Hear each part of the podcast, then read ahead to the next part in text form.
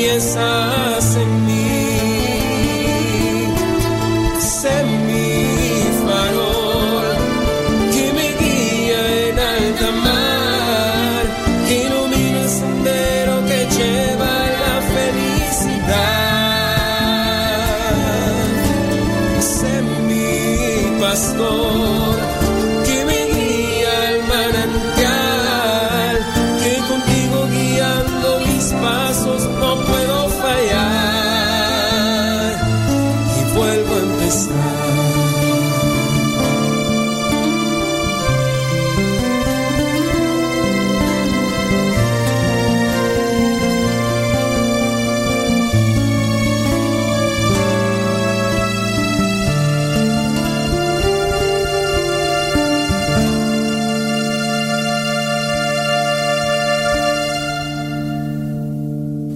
se llamó El Farol de los misioneros servidores de la palabra. Lo encuentras en su disco Mi vida es tu cruz.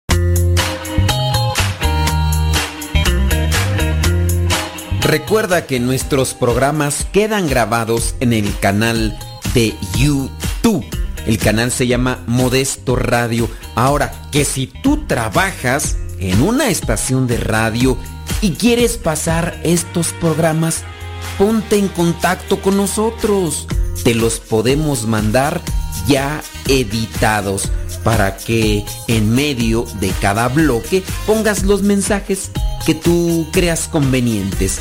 Si trabajas en una estación de radio, ponte en contacto con nosotros y te mandamos los programas que nosotros realizamos.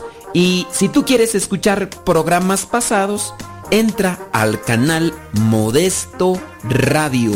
Modesto Radio en YouTube y ahí podrás escuchar los programas pasados.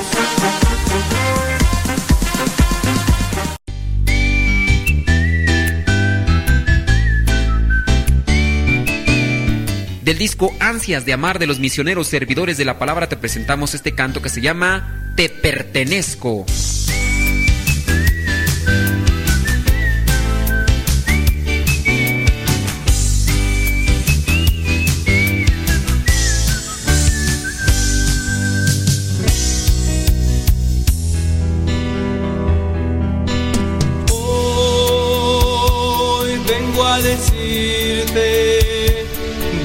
Cantarte con esta canción.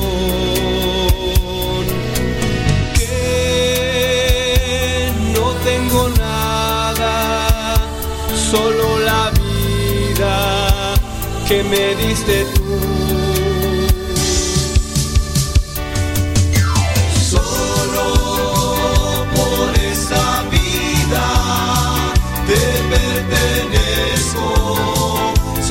Servidor.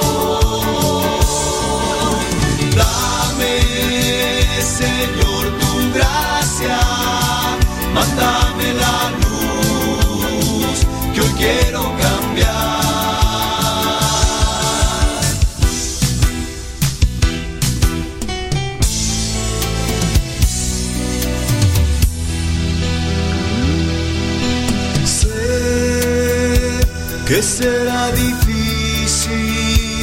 pero al lado tuyo el amor triunfará. Hermano, Dios te necesita, no dejes que nada destruya tu fe.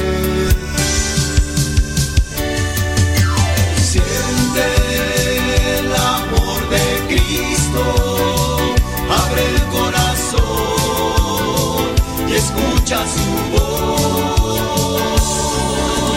Dame, Señor, tu gracia, mándame la luz que hoy quiero cambiar.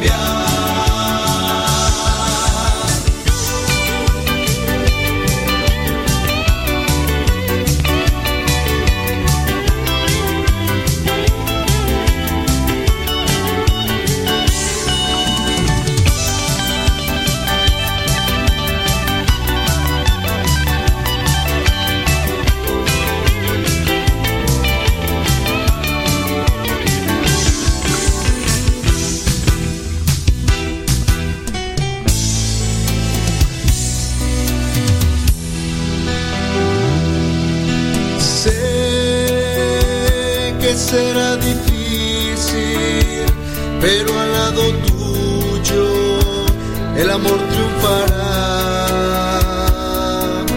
Hermano, Dios te necesita, no dejes que nada destruya tu fe. Siente el amor de Cristo, abre el corazón y escucha su voz.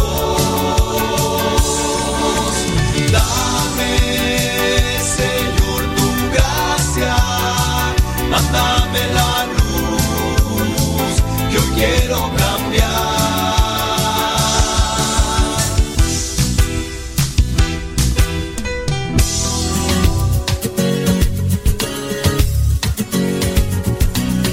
La evangelización no es un acto piadoso, sino una fuerza necesaria para la vida actual y futura de los hombres. Te invitamos pues desde ya a escuchar el programa Evangelizar sin tregua de los misioneros servidores de la palabra. Comenzamos.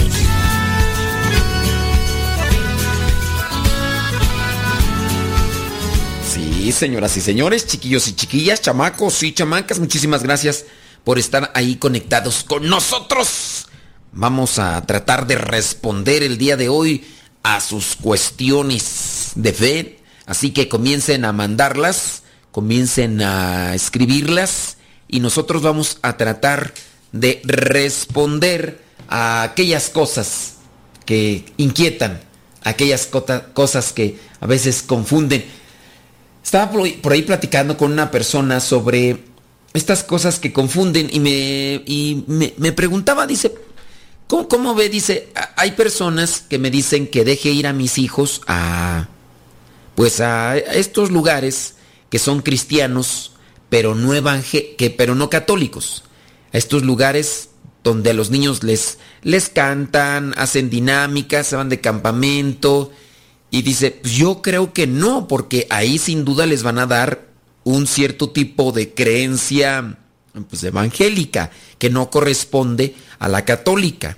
Pero lo que me sorprendió que hay algunos ministros extraordinarios de la comunión, algunas personas que participan en grupos de la iglesia y me dicen que pues que los deje ir a los niños, que a ellos no les pasa nada, que ellos eh, son niños y que ellos todavía no, no ven estas diferencias como nosotros las miramos y, y cosas así, eh, por el estilo. Entonces, me preguntaba a mí, dice, ¿tú eh, cómo lo ves? ¿Cómo? Digo, no, pues sí. La verdad es que sí. La verdad es que sí eh, llegan los niños a percibir la enseñanza muy a pesar de que sean niños. Ellos son esponjitas. Y me platicaban ya de sus testimonios, de algunos testimonios, y me decía una señora, dice, no, eh, no les vaya a pasar lo que les pasó a unos familiares, dice, eh, unos primos míos los dejaron ir a estas escuelitas que hacían en verano, y ellos ya iban cada año con año porque hicieron amigos, porque se la pasaban bien chido y todo, pero al final ya cuando ellos se hicieron adolescentes y jóvenes, ellos ya no quisieron ir con los católicos, porque todo lo católico lo relacionaban con aburrido, arcaico, es decir, ya fuera de tiempo, y que no, no les gustaba, que no había alegría, que no había nada, y todo aburrido. y todo. Y después, dice, con el paso del tiempo ellos acercaron a sus papás, los cuales al final terminaron también de dejar la iglesia católica y digo, pues bueno, pues la gente piensa que los niños no, no captan, pero sí, y poco a poco. Así que tengan, pónganse, dicen allá en mi rancho, pónganse almeja, ponte almeja, es decir, ponte abusado. No pienses que porque son niños ellos no, no agarran las ideas o no tienen ese tipo de, de, asimilaciones y después se van a confundir. No, ellos sin duda van por ahí agarrando. Nos ponemos ante la presencia de Dios, ¿qué te parece? Pedimos a la Virgen Santísima que interceda por nosotros. Abrimos nuestra mente y nuestro corazón. Te damos gracias, Señor, por la oportunidad que nos das para estar ante este micrófono. Ilumina nuestras palabras y nuestros pensamientos para que podamos hacer todo aquello que te agrada a ti, aquello que tú quieres que nosotros realicemos en nuestra vida. Que podamos ayudar a los demás tendiendo la mano para sacarlos de la tribulación, de la desesperación, de la angustia, que podamos ayudar en caridad a aquellos que más lo necesitan, aquellos que sufren. Y no solamente tenderles la mano y ofrecerles lo material que necesitan, sino ofrecerles un consejo, una idea, un pensamiento que pueda ayudarlos a salir de su situación, que puede ser de pobreza material o también de su dificultad matrimonial o familiar. Todo esto, Señor, te lo pedimos a ti que vives y reinas por los siglos de los siglos. Amén. En el nombre del Padre, del Hijo y del Espíritu Santo. Amén. Pues comienzan a llegar las preguntas, criaturas. Comienzan a llegar las preguntas. Y llega esta. Dice, mm, Padre, una pregunta. Tengo 28 años. Me encanta aprender de Dios. Ahora yo quiero tener una esposa. Pero como que pienso de repente que Dios no quiere que tenga y no sé qué hacer. Padre, dígame qué puedo hacer. A ver, ¿desde cuándo tú ya comienzas a pensar que Dios no quiere que tengas esposa? O sea, tú te metes en el pensamiento de Dios o o qué? A ver. Miren, yo quiero invitarles para que para que ustedes no tengan ese tipo de pensamientos. Así es, dicen allí, ves y captan, padre, y esa gente los adoctrina a su manera, porque poco a poco empiezan a decirle señora a la Virgen como si fuera alguien más y dejan de creer. Pues sí, poco a poco, no, sí, son abusados. A ver, ¿y cómo es, cómo es eso de que dice, pienso que me, encanta aprender de Dios, ahora yo quiero tener una esposa, pero como que pienso de repente que Dios no quiere que tenga. Ande pues, ahora, resulta que ya está, usted sabe los pensamientos. Sí, eso se llama suponer. Y eso de suponer bien es, difícil, ¿eh? Eso de suponer eh, es peligroso, es riesgoso. En, el trabajo, de repente alguien no me habló, yo como que pienso que se enojó conmigo. Yo como que pienso que anda en esto. Yo como que pienso que se droga. Yo como que pienso que es borracho. Yo como que pienso que es bien libertinillo, bien promiscuo. Yo, óyeme, esos pensamientos de yo pienso, yo pienso, lo único que hacen es envenenar nuestra relación. Vienen a contaminar nuestra relación, hacemos ciertos prejuicios, de repente dejamos de hablarle, nos distanciamos y no es correcto. Puede ser que incluso nosotros mismos lleguemos a pensar, pues yo pienso que el que metió la cizaña fue fulano o fulana de tal. Digamos un trabajo, tengo un trabajo y de repente me llaman la atención, es más, me pueden despedir. ¿Y qué decimos? No, pues yo pienso que esto, yo pienso que aquello, yo pienso que fulano, yo pienso que sutano, y puede ser que se vean sospechosos hasta en cierto modo, pero al no tener la seguridad, lo que hace es que la persona lo vea como una situación real y su actitud sea real con, respecto a esa persona. Muchas, muchas personas se han disgustado después de años de convivencia por suponer. La suposición, pienso yo, es la dosis de veneno que el diablo pone a nuestros corazones con el cual nosotros nos alejamos de Dios, nos alejamos de las cosas de Dios o nos alejamos de las personas a las que Dios nos ha puesto en nuestro camino. No supongas, no importando qué tan difícil sea la situación. Ahora, con respecto a esto de que pues no, pues no dice que piensa que Dios no quiere que tenga esposa. Mi pregunta es, ¿por qué tú piensas eso?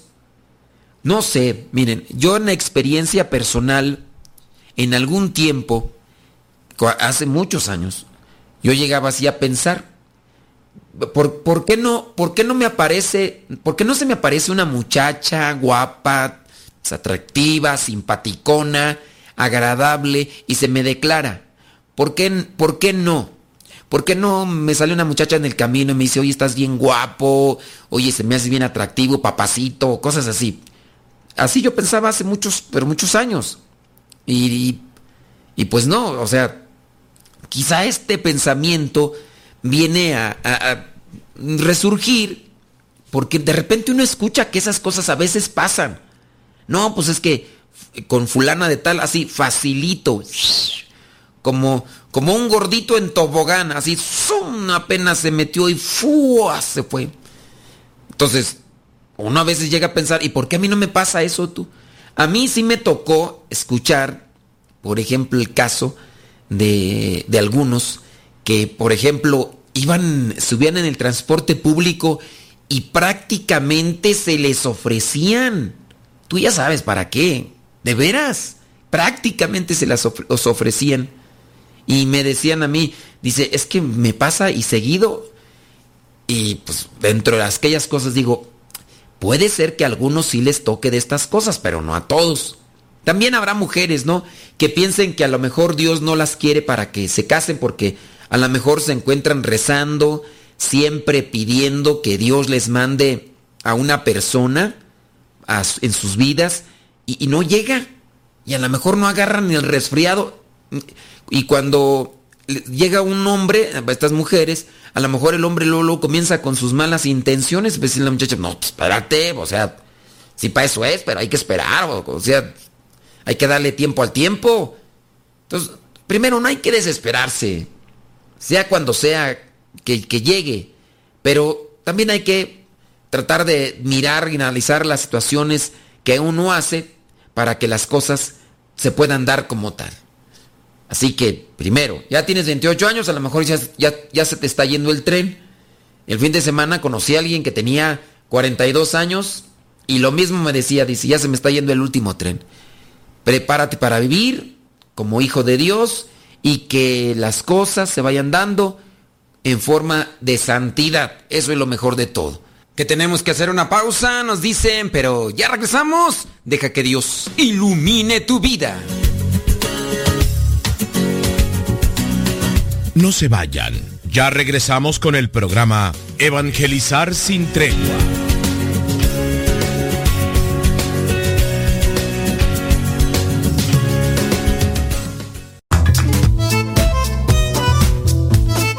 Si tienes preguntas para el programa, ve a la página de Facebook Programa Evangelizar sin tregua y ahí déjanos tu pregunta y también ten paciencia para que podamos responder. Recuerda, la página se llama Evangelizar sin tregua. Programa Evangelizar sin tregua. Así se llama la página, Programa Evangelizar sin tregua y ahí déjanos tu pregunta y vamos a responderte aquí en el programa.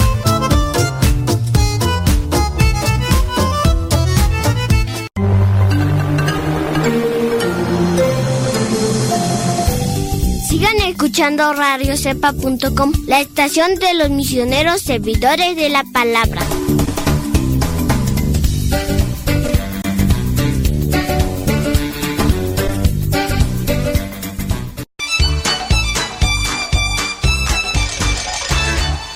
Estás escuchando la CEPA, la estación de los misioneros servidores de la palabra.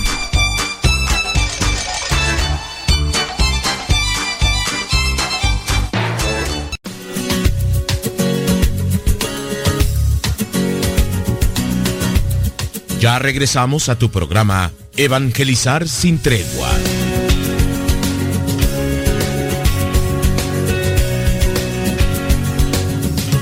Mexicano salvito de guerra y la cero prestada ya le vino y de su centro la tierra. Una persona dice, es correcto que dentro de lo que son las fiestas patrias mexicanas se cante el himno nacional mexicano? Y la respuesta es no. Independientemente de la independencia, como se vea, incluso quienes hayan estado involucrados, no, no es correcto. Miren, hay una cosa que nosotros creo no hemos sabido purificar. y es tratar de acomodar las cosas donde son.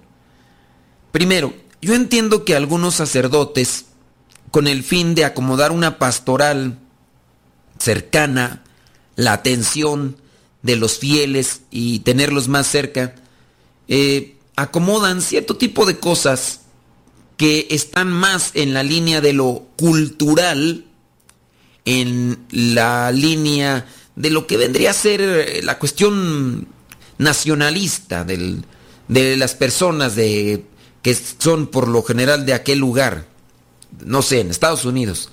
A lo mejor dicen, no, pues es que aquí la mayoría de mis fieles son mexicanos. Entonces, yo voy a armar, yo voy a armar em, una fiesta eh, mexicana en septiembre, cuando se habla de la independencia de México y voy a cantar el himno nacional mexicano y voy a traer mariachis y voy a vestirme de charro. ¡Ajujuya! Para acercarme más a ellos. Yo voy a... Es más, voy a bailar el jarabe tapatío y voy a bailar el son de la negra. Y voy a bailar... ¿Cómo, cómo iba la canción del jarabe tapatío? No, es Guadalajara. Jarabe tapatío. Yo lo bailé cuando estaba en primaria, tú, pero no lo bailé en la escuela, obviamente. Pero sí Bailé el jarabe tapatío. De hecho, lo bailé con mi prima Erika. Mi prima. Este, ¿cómo, cómo era el jarabe tapatío? Tarán, tarán, tarán. Ta ta ta ta tan ta tan. Tarán, tarán, tarán. Ta ta ta ta tan tarán. Tara ta ta ta ta ta ta tan. Tara ta ta ta ta ta ta tan. Tara ta ta ta ta ta ta tan. Tara ta ta ta ta ta ta tan. Ay, con mi prima Erika. Bueno, eso es una cuestión meramente cultural quizá a lo mejor un recuerdo que podríamos llamar grato, pero no se tiene que involucrar las cosas. Lamentablemente, les digo, eh, se involucran y se relacionan y hay personas que igual no ven la distinción.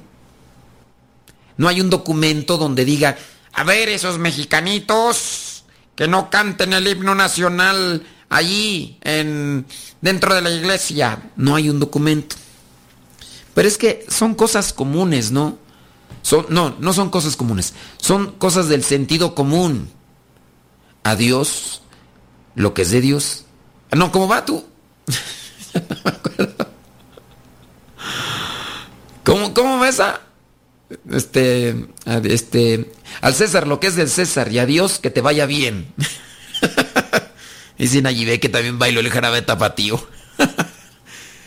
Entonces, Sí, al César lo que es del César y a Dios que te vaya bien. Entonces, no hay por qué andar metiendo esas cosas.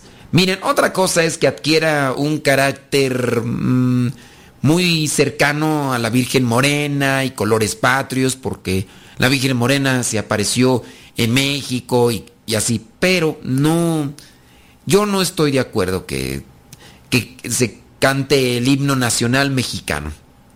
Tampoco estoy de acuerdo que se hagan danzas o bailes dentro de la iglesia así con esa con ese tono de patriotismo o ese tono de no sé, cultural o no sé cómo le quieran llamar. Así que desde mi perspectiva y lo que pienso yo, no se debería ni de cantar esas cosas ni de hacer bailes en ese modo. Una cosa podría ser que tú quieras alabar a Dios en, con cantos de iglesia, pero pues también hay que cuidar el tipo de música que se utiliza para alabar a Dios ahí. Pero sí, no, no es correcto. Bueno, ahí está para la persona que preguntó que si sería como que normal o que no, no. Pues les digo ahí, ojalá y los sacerdotes también vayan acomodando es. Yo pienso que para acercarse más a la gente, lejos de estar queriendo, queriendo buscar o tener o adquirir esos tonos muy eh, culturales o muy patrióticos o lo que sea. A ver, tú sacerdote que me escuchas, que quieres acercarte más a tu gente, que quieres eh, en parte como que congeniar con ellos para estar más ad hoc, eh, para que estuvieras más cercano a ellos y utilizando eso. ¿Sabes qué? Déjate de tus cosas, déjate de payasadas, padrecito. Ponte una estola ponte una sotana y vete a visitar enfermos a las casas. Veles a confesar, ve a darle la unción de los enfermos, trata de visitar los hogares, dales una bendición, lleva mm, a Jesús Eucaristía a los enfermitos, mm, trata de mirar quienes tienen necesidades en la medida en que vayas visitándolos, llevándoles la palabra, trata de mirar quién tiene necesidades materiales y busca una despensa, pide una despensa en la misa y llévaselas. Si tú quieres tener más cercanía y congeniar más con tu gente, porque yo la verdad, pues digo, si quieres tú estar más de cerca con, con tu gente, haz eso, más que andar ahí de payasito y panchero, pues órale, atórale a lo bueno y a lo que te toca. Yo también por eso no veo bien que, por ejemplo, los sacerdotes, aquellos que se bajan del presbiterio a dar la paz, en primera si hay un documento que da a conocer explícitamente que el sacerdote no se baje del presbiterio en el momento de la paz para dársela a los feligreses, ni los feligreses cambien de banca en banca como chapulines, ni estén saludando, ni estén dando saludos de la paz en tono familiar, nada de besos, no, que sea sobrio el saludo de la paz y listo, y listo, ya, no hay más. Pero, y, está el documento, ¿eh? Está ahí en lo que vendría a ser la... Ay, ¿cómo se llama? Instrucción General del Misal Romano. Ahí dice. Y aparte salió un documento, no recuerdo ahorita el año, donde también da a conocer que no debe de haber canto de paz, que no debe de bajarse el sacerdote. Así literalmente lo dice. Entonces yo digo, pues sí, el sacerdote se quiere bajar del presbiterio para dar la paz y así como que, ay, yo estoy cercano a ustedes, déjate de cosas y mejor terminando la misa te vas a visitar a los enfermos y esa cercanía creo yo es la mejor. Ese es mi punto de vista. Vámonos a otra, por eso la gente ya no me escucha porque les tiro duro ya la cabeza. Vámonos. Van a decir, ay, ¿a poco tú sí lo haces?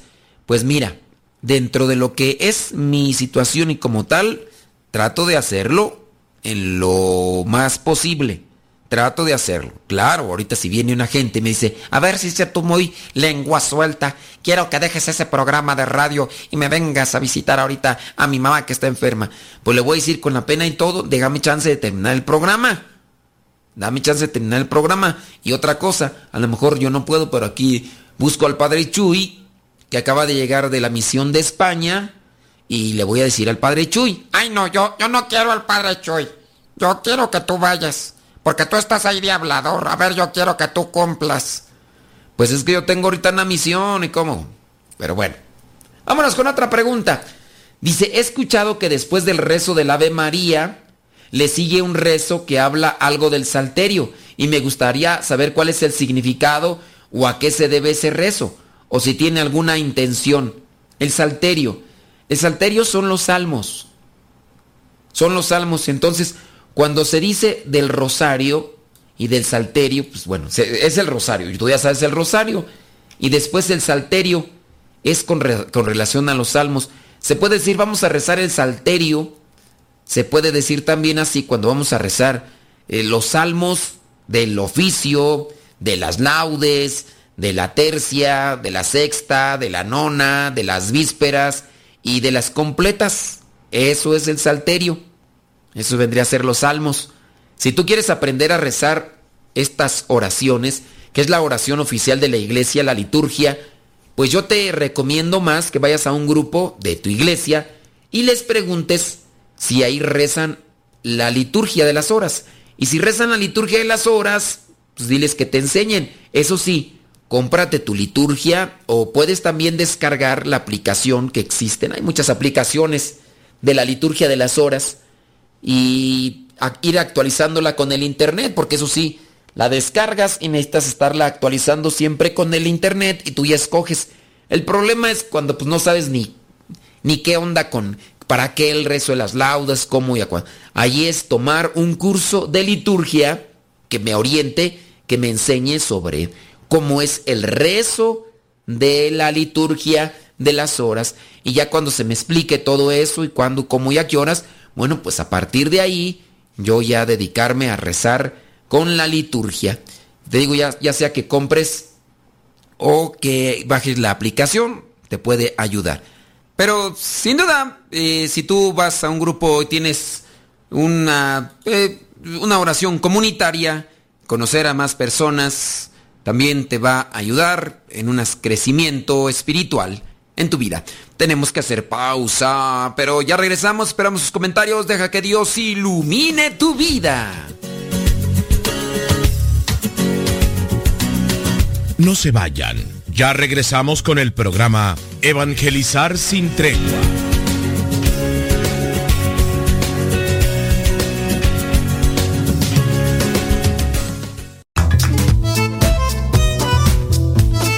Si tienes preguntas para el programa, ve a la página de Facebook Programa Evangelizar sin tregua y ahí déjanos tu pregunta y también ten paciencia para que podamos responder. Recuerda, la página se llama Evangelizar sin tregua. Programa Evangelizar sin tregua. Así se llama la página, Programa Evangelizar sin tregua y ahí déjanos tu pregunta y vamos a responderte aquí en el programa.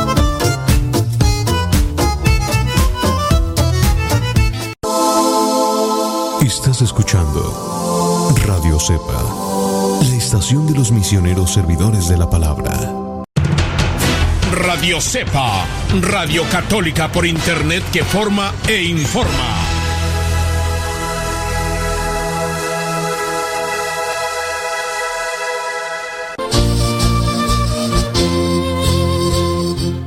Yo quiero ser misionero laico, ahí con ustedes, los misioneros servidores de la palabra, pero ¿qué, ¿qué, es lo que necesita? ¿Qué piden o qué requisitos tengo que cumplir? Bueno, primeramente tienes que tener entre 17 y 30 años para poder ingresar a lo que es un retiro vocacional. Los retiros vocacionales se realizan cada seis meses. Si estás interesado y quieres más información, visita nuestra página www.radiocepa.com www radiocepa.com y allí encontrarás lo que son más detalles para participar de este retiro vocacional y posteriormente participar en la formación para ser misionero laico por un año y medio. Recuerda que ser misionero laico no es un llamado para ser religioso, sino un llamado para servir.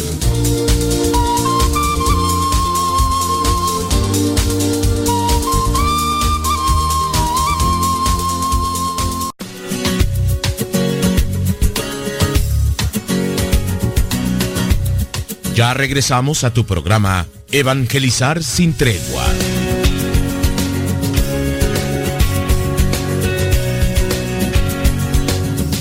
Sí, sorry, sorry, ya, ya, no, pues es que ya.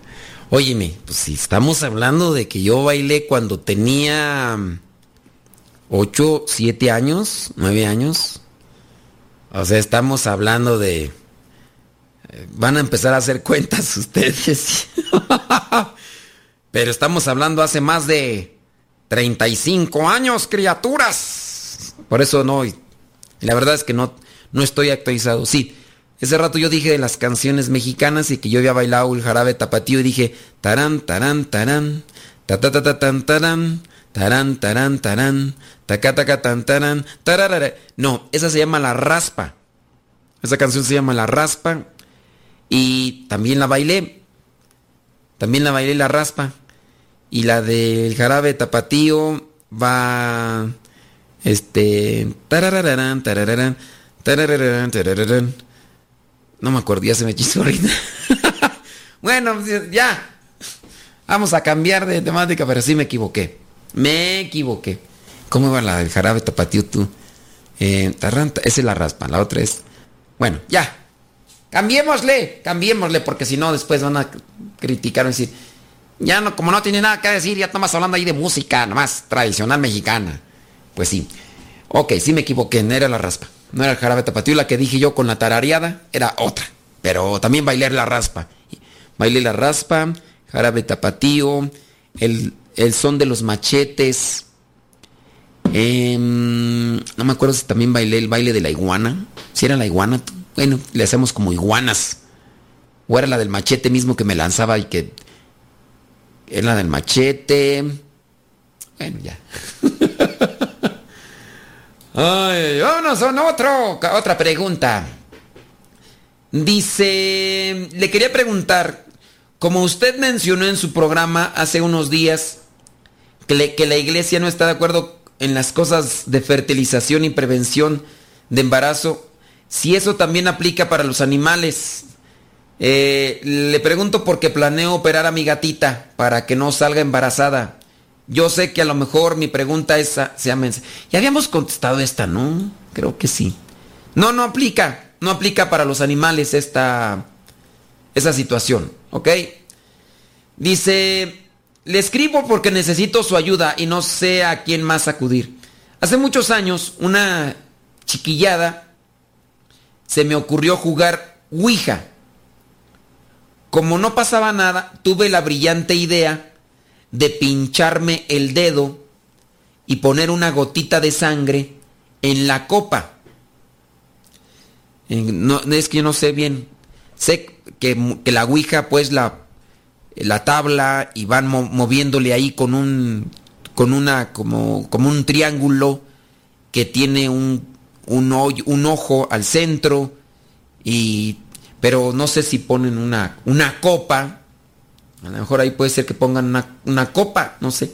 Dice, bueno, entonces como no pasaba nada, dice que se pinchó el dedo con... Eh, sacó una gota de sangre.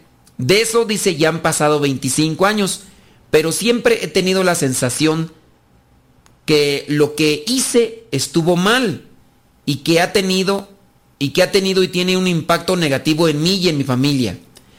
Mi pregunta es, ¿qué es lo que debo hacer para cerrar esa puerta que tan erróneamente abrí? ¿Debo hacer una oración de liberación? Porque muchos años he estado alejada de la iglesia, pero me doy cuenta que uno no puede vivir sin fe. Dice, hace un tiempo veía los testimonios de algunos sobrevivientes de los campos de concentración judíos y, un, y el común denominador para enfrentar todo eso fue la fe en Dios. Y saben que han sobrevivido gracias a Dios. Realmente me causó impacto. Le agradezco desde ya cualquier consejo. Mira, dices que ha pasado 25 años de que, desde que jugaste la Ouija y pusiste sangre en un vaso, no sé. Em, ¿Tú piensas que que, a lo mejor eso afectó en tu familia. Mira, una cosa es pensar, porque lo que hiciste sí fue malo. No sé cuántos años tenías. Dices que ya han pasado 25 años. Cuando el demonio comienza a perseguir por este tipo de conecte o conexión o acercamiento, en realidad las cosas son evidentes. Si tú, por ejemplo, a partir de ahí no sentiste así algo, nada más piensas que sí eh, afectó o que repercutió negativamente en tu familia, puede ser solamente una idea equivocada tuya. En su caso, de las personas que me ha tocado a mí atender, entre ellas, el último es Lucio. Eh, Lucio sí se vio afectado e incluso sus compañeros murieron trágicamente y de una manera horrenda. Ahora él se ha arrepentido y ha visto la luz de Dios y se encuentra en la lucha. De hecho, se le hizo una oración de liberación, después se le hizo un exorcismo y yo por ahí sigue caminando de la mano de Dios y ahora sí abrazó su cruz. Ahora él carga con enfermedades de todo tipo, no sé cómo sigue hasta hace un tiempo había caído nuevamente con una enfermedad grave, no sé la enfermedad cuál sería, pero solamente me pedían que rezara por él porque estaba realmente enfermo, pero ofreciéndole a Dios esa purificación por la que estaba pasando. Y así en su caso de otras personas que se atrevieron a jugar la famosa Ouija y que están realmente sufriendo. Yo te podría decir, si tú no eh, te, te has mirado afectada, porque eres mujer, si no te has mirado afectada por esta situación que hiciste en tu vida en el pasado, pues yo pienso, ahora acercarte sí a la iglesia, sí confesarte, tratar de llevar una vida en gracia. Y en su caso, si tú quieres una oración de liberación, aunque yo no lo recomendaría porque al final de cuentas una confesión, una confesión es más grande que, que la oración de liberación. La confesión es más grande que cualquier oración de sanación y de liberación. Hay gente que no cree eso y ya he presentado muchas veces los testimonios que en primera persona me han tocado de gente que abandona el sacramento de la confesión para irse a que le hagan una oración de liberación o sanación. Y pues, ¿qué les digo? Simplemente puedo decir, pues hay ignorancia y por eso, pues no. Entonces, eh, mejor yo te recomiendo que te vayas a confesar, trates de estar cercana a la palabra de Dios, al sacramento de la comunión, tener un acercamiento al sacramento de la comunión y la confesión cada mes y, y ya, y esforzarte en vivir cristianamente. No hay que pensar que ya porque hiciste eso, que sí es malo, ahora no sé cuántos años tenías, dices hace veintitantos años, pero en su caso, pues también arrepentirte y confesarte de eso y pues ya pedirle perdón a Dios y, listo, calisto. Pero sí hay que tener cuidado porque con el diablo se mete, después no se aguanta. Con el diablo que con, que con el diablo se mete, después no se aguanta. Otra una pregunta dice, por favor, ¿cómo se le llama a las personas que se fueron a otra secta? ¿Hermanos separados? ¿De qué forma se les dice? Pues diles como gustes, pienso que siempre y cuando no utilices palabras altisonantes ni ofensivas, puedes decirle protestantes, puedes decirles evangélicos, puedes decirles hermanos separados, hay gente que en ocasiones utiliza expresiones para mm, supuestamente aplicar la caridad donde dicen hermanos esperados, con los hermanos esperados, no separados, no separados de nosotros, sino los hermanos esperados, los que esperamos que un día regresen a la iglesia que Cristo fundó. También es válida, es válida y, y pienso que cada quien tiene que ajustar su situación para que también no, este, pues no, no se sienta así mal, ¿no? Que, entonces no hay así como que una cosa que tú digas, así se tiene que decir, ¿no? Sí, creo que entre todos debemos de aplicar la caridad y, no ofendernos, no lastimarnos, no, no denigrarnos y todo eso. Deja ver, todavía tenemos chance, sí, todavía tenemos chance. Vámonos a otra pregunta. Dice, quiero preguntarle algo. Yo hice una promesa a Dios de ya no hacer drogas y lo estoy cumpliendo. Llevo dos meses limpio y también tomaba mucho, pero cuando tomaba y hacía drogas siempre tenía problemas con mi familia. ¿Usted cree que si nomás me tome un par de cervezas en ocasiones estoy quebrando la promesa o haciendo mal? ¿Qué me recomienda? Mira, tienes dos años limpio te emborrachabas y consumías drogas, es lo que yo entiendo. No te tomes ni una ni dos. No, porque, mira, creo yo que ya cuando han pasado muchos, pero muchos años y tienes control y tienes voluntad, adelante. Pero puedo... No es cierto, no es cierto, no son dos años. ¿Cuáles dos años? Yo estoy leyendo mal. Perdóname, perdóname. Dice aquí, llevo dos meses limpio. Ya, ya estás, que se te queman las habas, ¿para qué te haces? Ya estás, que se te queman las habas. Tienes dos meses. Mira, muy seguro te echas una para calmar la sed y además si hiciste una promesa, cumple tu promesa. Ni una ni dos. Así que vámonos a una pausa.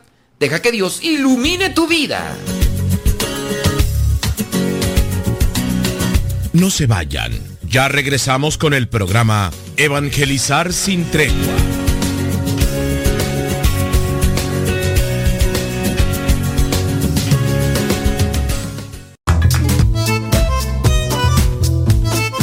Si tienes preguntas para el programa, ve a la página de Facebook programa Evangelizar sin tregua. Y ahí déjanos tu pregunta y también ten paciencia para que podamos responder. Recuerda, la página se llama Evangelizar sin tregua. Programa Evangelizar sin tregua. Así se llama la página, programa Evangelizar sin tregua. Y ahí déjanos tu pregunta y vamos a responderte aquí en el programa.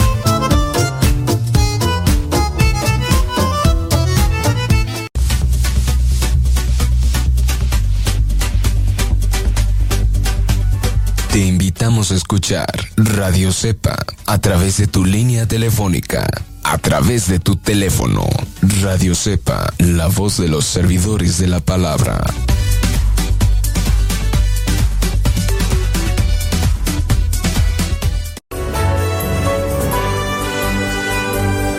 La palabra de Dios es viva y eficaz, más penetrante que una espada de doble filo. Síguela a través de radiocepa.com.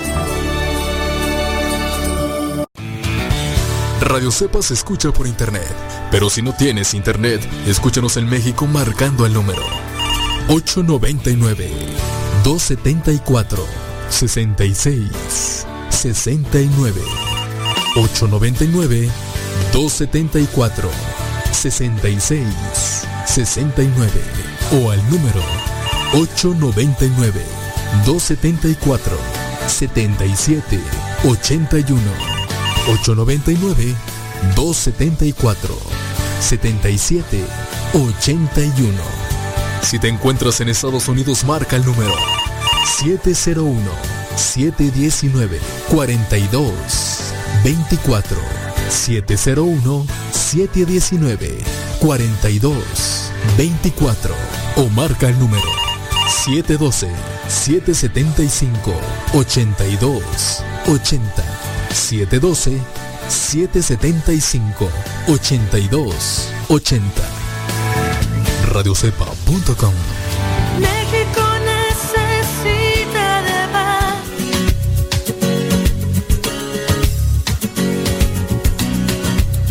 Ya regresamos a tu programa Evangelizar sin tregua.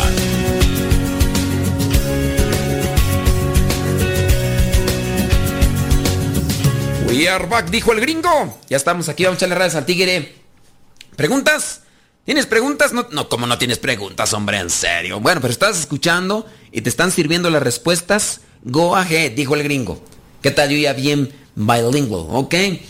Dice esta pregunta. Dice, hola padre, eh, saludos, mi nombre es fulano de tal. Tengo una pregunta. Ok, no decimos regularmente los nombres de las personas, aunque nos manden los nombres de las personas, porque queremos dejarlo así como que por si la situación no sea que vaya a ser embarazosa, lo vaya a ser un tanto así incómoda y pues ya te estemos ahí balconeando, ¿verdad? Mi nombre es fulano de tal tengo una pregunta para usted acerca del matrimonio dentro de la Santa Iglesia Católica. Hace casi cuatro años me casé con mi esposa por la iglesia cristiana en México. Ella tiene 26 y, es cristiana. Y yo tengo 25 y soy católico. Mm, o sea, te casaste con mayor. Sí. Tengo, cuatro, tengo estos cuatro años rogando a ella que se case conmigo por la iglesia. Ya para, para que pueda yo volver a confesarme y también tomar los sacramentos. Pero ella siempre me ha dicho que no y que nunca va se va a casar por la iglesia católica. Estoy muy triste, padre, porque amo demasiado a mi esposa y no quiero pelear con ella, pero también quiero poder volver a involucrarme en la iglesia y tomar los sacramentos. ¿Qué puedo hacer? Mira, tendrías que preguntarle, ok, yo tendrías que preguntarle por qué no quiere eh, casarse por la iglesia. Mira, creo que nosotros tenemos que aclarar cierto tipo como que de mitos que a veces llegan a darse en torno al matrimonio dentro de la Iglesia Católica con una persona que no es cristiana católica, en este caso es evangélica. Si en su caso tú ya te casaste por la iglesia evangélica o con ellos, pues este, ese matrimonio, pues tú ya bien sabes que no es válido. Acá. Entonces, muchas veces ellos tienen la idea de que si se casan por la iglesia católica se hacen católicos. Tú dile que no. Dile que no se va a hacer ella católica, a menos de que ella ya quiera convertirse católica, donde tendría que tomar una preparación, tendría que tener una formación para, pues, poder recibir, en su caso, los sacramentos que no tiene si es que ella es de nacimiento cristiana evangélica. Y dile, mira, tú nada más vas a hacer acto de presencia. Tú nada más vas a hacer acto de presencia y el que se va a comprometer soy yo. Y, ya. Entonces, a, explicarle eso, pero primero saber por qué no se quiere casar, ¿no? Pre- preguntarle ya cuál es el motivo y nada más te dice, no quiero y no quiero. Dile, bueno, corazoncito, bochunguita, ten presente que yo quiero estar bien con Dios. Y tú ya dile, yo me casé contigo por allá, ahora tú cásate acá por mí y qué. Así ya. Pero primero hay que ver las razones, ¿no? Y tratar de disipar las dudas que te pueda presentar ella por el motivo que dice que no se quiere casar. All right, all right. Dice, eh, una pregunta, ¿qué beneficios tiene el ayuno y de qué consiste el ayuno? ¿Por qué no se habla mucho del ayuno?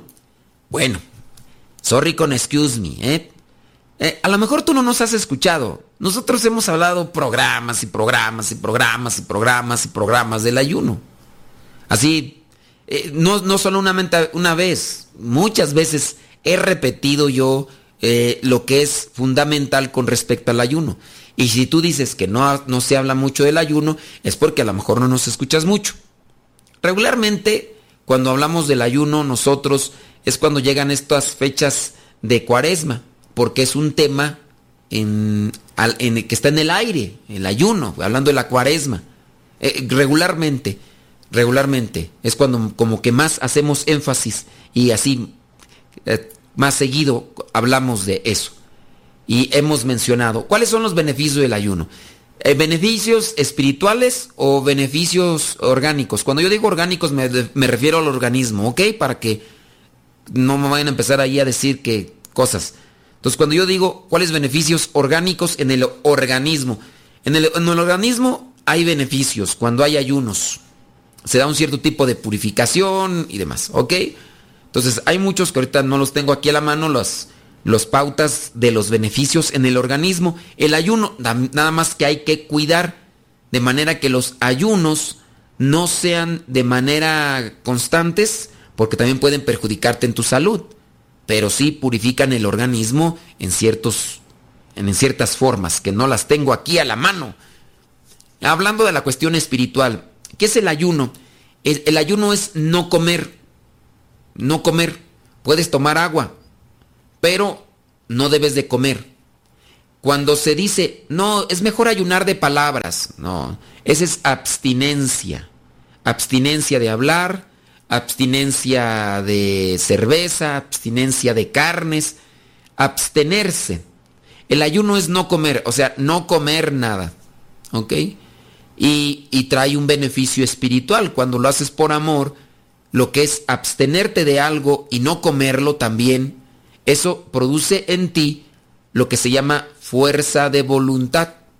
Entonces, ahí viene aplicado por qué muchos de los monjes hacían ayunos para tener fuerza de voluntad y controlar las tentaciones que vienen. Una persona que no hace ayunos y que regularmente se deja llevar por sus placeres, por su egoísmo, por sus gustos, es una persona que es un blanco fácil, es una presa fácil para lo que son las pasiones desordenadas y los gustos, no tiene voluntad. Y el no tener voluntad, pues te pone en desventaja. Eres corajuda, eres corajudo, eres chismosa, eres chismoso, eres adicto a la pornografía, eres adicta. Y tú dices, yo no quiero, ese rato hablábamos sobre uno que tiene adicción a la droga, que tiene adicción al alcohol. ¿Cómo vas a quererte mantener firme luchando contra esas tentaciones que vienen a ti si no tienes fuerza de voluntad? Si no le puedes decir a un rato a la panza que no le vas a echar de comida, ¿cómo vas a controlar otra cosa? Entonces, es tener control. A ver, no voy a comer esto durante esta media jornada. A eso se le llama ayuno parcial. Entonces, mm, me- durante medio día no como esto. No como nada, pura agua. Eso se le llama ayuno parcial. ¿Quieres un ayuno más potente y más fuerte? Sencillo. No comas nada durante todo el día. Acuérdate, comer. Y ese es un ayuno de todo el día. Y lo ofreces. Y también ahí se adquiere lo que vendría a ser una fuerza espiritual, que es la fuerza de voluntad. Y puedes adquirir también muchos más beneficios a través del ayuno. Por ejemplo, ofrecer el ayuno por una necesidad familiar, de algún conocido, eh, como una, un tipo oración. Son mortificaciones, son sacrificios. Haz, un ayuno parcial, no comas nada durante toda la mañana y en la tarde haces una comida moderada, porque si te atragantas como puerco o puerco, pues, no, ¿de qué sirve? O sea, en la mañana te... No, no comiste nada y, y en la mañana estás atragantándote como marrano, pues entonces ¿de qué sirvió que hayas hecho un sacrificio? Entonces, en la, en la tarde, comida moderada, nada más ahí como para tranquilizar. ¿Eso por qué? Porque hay personas que no aguantamos, personas que no aguantamos, la verdad, nuestro organismo ya empiezan los dolores de cabeza y empiezan los mareos. Personas que están enfermas, que están embarazadas, no se les recomienda ayunar.